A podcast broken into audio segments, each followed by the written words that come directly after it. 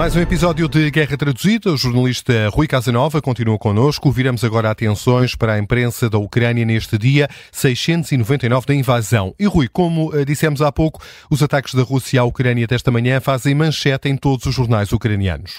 A imprensa russa não divulga números, mas a imprensa ucraniana, que cita dados das autoridades de Kiev, avança com pelo menos seis mortos e mais de 70 feridos, incluindo quatro crianças. São dados uh, divulgados pelo presidente Volodymyr Zelensky, aqui citados pelo canal TSN. Nas redes sociais, Zelensky fala em mais um ato de terror deliberado e agradece, agradece também às equipas do socorro que estão no terreno à procura de mais vítimas nos escombros. Vários edifícios residenciais foram atingidos em Kiev e Kharkiv. Há também registro de um morto em Pavlogrado, no leste da Ucrânia. Os ataques com recurso a mísseis decorreram entre as 4 e as 7 da manhã.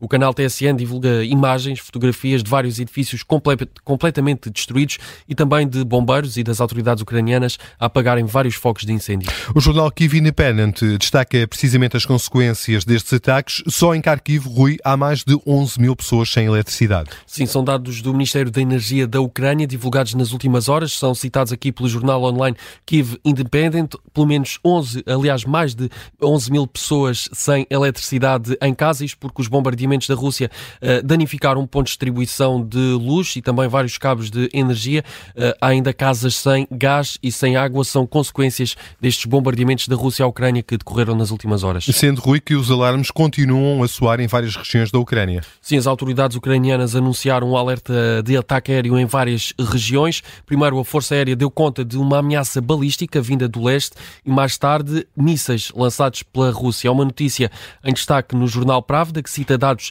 da Força Aérea da Ucrânia. Atualmente as sirenes ainda tocam, ainda se ouvem em regiões no leste e sul da Ucrânia, como Dnipropetrovsk, Mykolaiv, Kherson, Zaporizhia, Donetsk e também Lugansk. O jornal RBK Ucrânia destaca também ataques das tropas ucranianas às tropas russas no sul do país. Na região de Tavria, precisamente no sul da Ucrânia. Tem acontecido ataques nesta região. Uh, o jornal RBK, que cita dados das tropas ucranianas, adianta que só nas últimas 24 horas os soldados de Kiev eliminaram, é esta a expressão habitualmente utilizada, mais de 400 soldados russos e destruíram também 110 unidades de equipamento militar.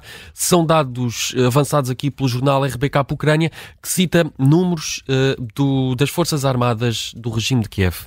E é com este balanço de vítimas mortais do conflito que fechamos este episódio. Estamos de regresso amanhã com mais notícias da Rússia e da Ucrânia pela mão do Rui Casanova.